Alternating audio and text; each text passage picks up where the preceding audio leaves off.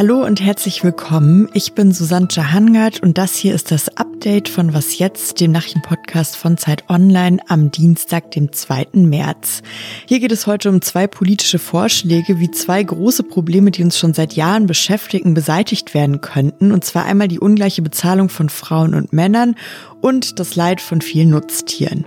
Der Redaktionsschluss für diesen Podcast ist 16 Uhr. Die Gesellschaft möchte mehr Tierwohl. Die Tierhalter wollen mehr Tierwohl und mehr Tierwohl in Stall. Das Ziel, über das wir jetzt hier sprechen, wäre also schon mal geklärt, wie Bundesagrarministerin Julia Klöckner heute gesagt hat. Nutztieren soll es besser gehen. Jetzt ist natürlich die große Frage, wie kommt man denn dahin, dass es den Tieren besser geht?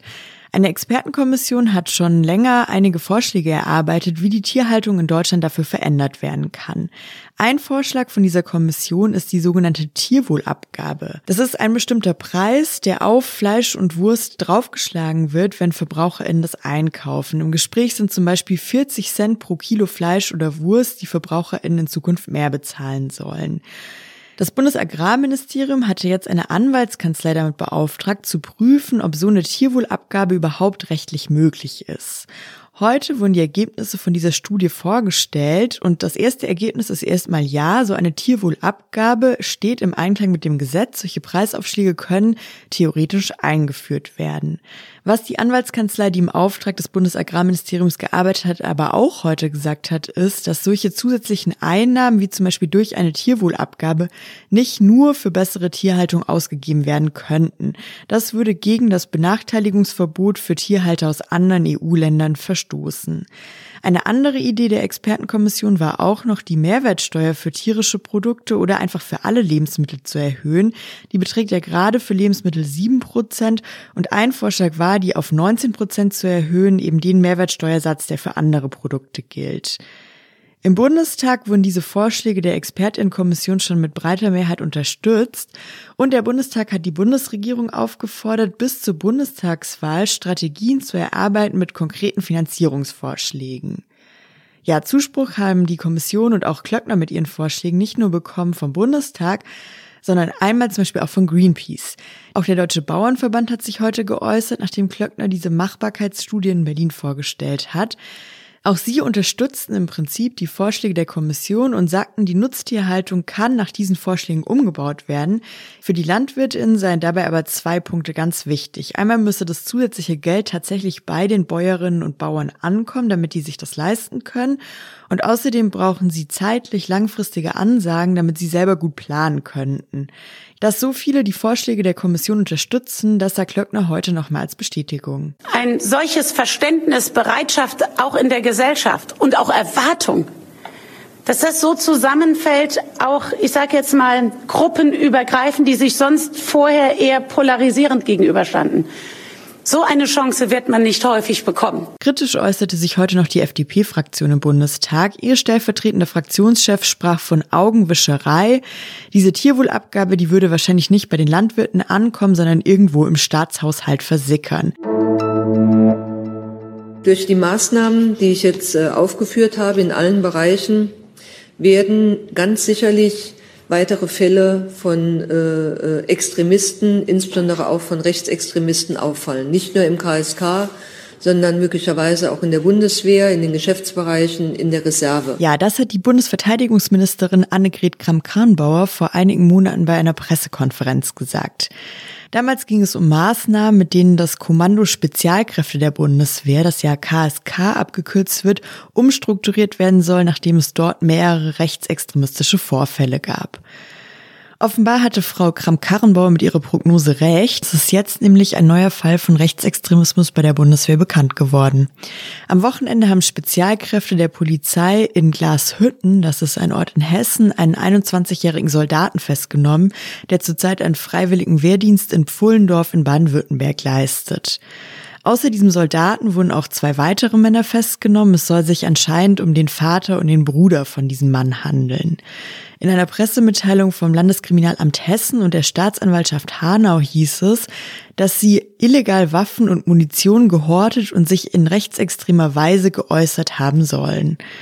Die Beamten haben bei diesen drei Männern scharfe Schusswaffen sichergestellt, Munition, Spreng- und Explosivstoff und sogar eine Handgranate. Der Großteil von diesem militärischen Material soll aber nicht aus dem Bestand der Bundeswehr entwendet worden sein, sondern den sollen sich die drei Männer irgendwie auf anderen Wegen besorgt haben. Die Behörden ermitteln jetzt wegen dem Verdacht der Volksverhetzung und einem Verstoß gegen das Sprengstoff-, Waffen- und Kriegswaffenkontrollgesetz. Die Bundeswehr hat ein Disziplinarverfahren gegen ihren Soldaten eingeleitet und will ihn so schnell wie möglich entlassen. Entgelttransparenzgesetz. Dieses Gesetz gibt es seit 2017 und es soll dafür sorgen, dass Frauen, die ja im Durchschnitt immer noch weniger verdienen als Männer, zumindest mehr Transparenz bei den Löhnen haben und genauer wissen können, wie viel weniger sie denn als ihre Kollegen verdienen und ob das bei ihnen überhaupt auch so ist. Jetzt gibt es offenbar einen neuen Vorschlag, der über diese bisherige Regelung in Deutschland weit hinausgeht. Der kommt aus der Europäischen Union und zwar will dort morgen in Brüssel die EU-Kommissarin für Werte und Transparenz, Vera Jourova heißt sie, einen Vorschlag präsentieren, wie mehr Gerechtigkeit bei der Bezahlung zwischen den Geschlechtern erreicht werden kann.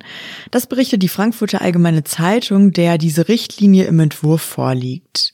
Darin steht unter anderem, dass Unternehmen, die mehr als 250 MitarbeiterInnen beschäftigen, in Zukunft einmal im Jahr im Internet veröffentlichen sollen, wie groß der Gender Pay Gap eigentlich in ihrem Unternehmen aussieht. Also wie viel weniger die Frauen durchschnittlich verdienen als die Männer. Ein anderer interessanter Punkt in diesem Vorschlag ist, dass Arbeitnehmerinnen einen Anspruch auf Schadensersatz haben sollen, wenn sie selbst benachteiligt werden.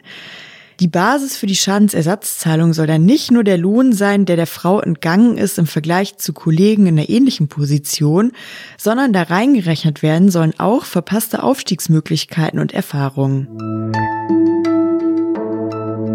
Was noch? Ich hab da ne Idee, bitte flippt nicht aus, wir gehen zelten, zelten ist schon viel zu lange her. Vielleicht geht's Ihnen ja auch so, wie Max Rabe hier singt. Sie waren schon viel zu lange nicht mehr zelten und eigentlich waren wir ja alle schon viel zu lange nicht mehr irgendwo anders als zu Hause. Wir wissen natürlich immer noch nicht, wie sich das in diesem Jahr weiterentwickeln wird, ob Urlaub im Sommer möglich ist. Aber wenn, dann wissen wir, dass Camping da noch am ehesten in Frage kommt, weil man ist ja sowieso die ganze Zeit an der frischen Luft und man kann auch ziemlich gut Abstand zu den anderen halten. Das Problem ist ja, dass hier Wildcampen, anders als zum Beispiel in Schweden, nicht erlaubt ist. Das heißt, wenn die Campingplätze voll sind, dann kann man nicht einfach auf irgendeinem schönen Feld sein Zelt aufschlagen und da ein paar Nächte verbringen so eine Art Zwischenlösung zwischen richtigen Campingplatz und Wildcampen, das findet man mittlerweile auf einer Webseite, die heißt Pop-up Camps.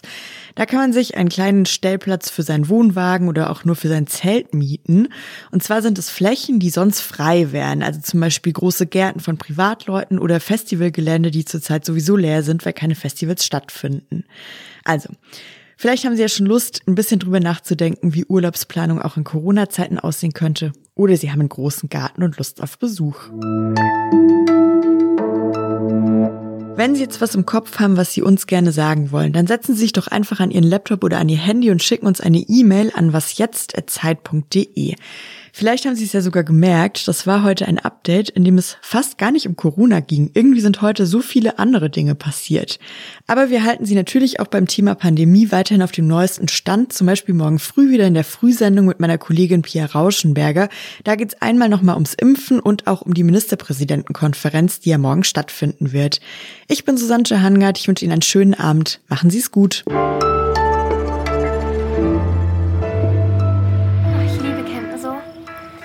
Ganzen Tag Sonne, machen, was man will.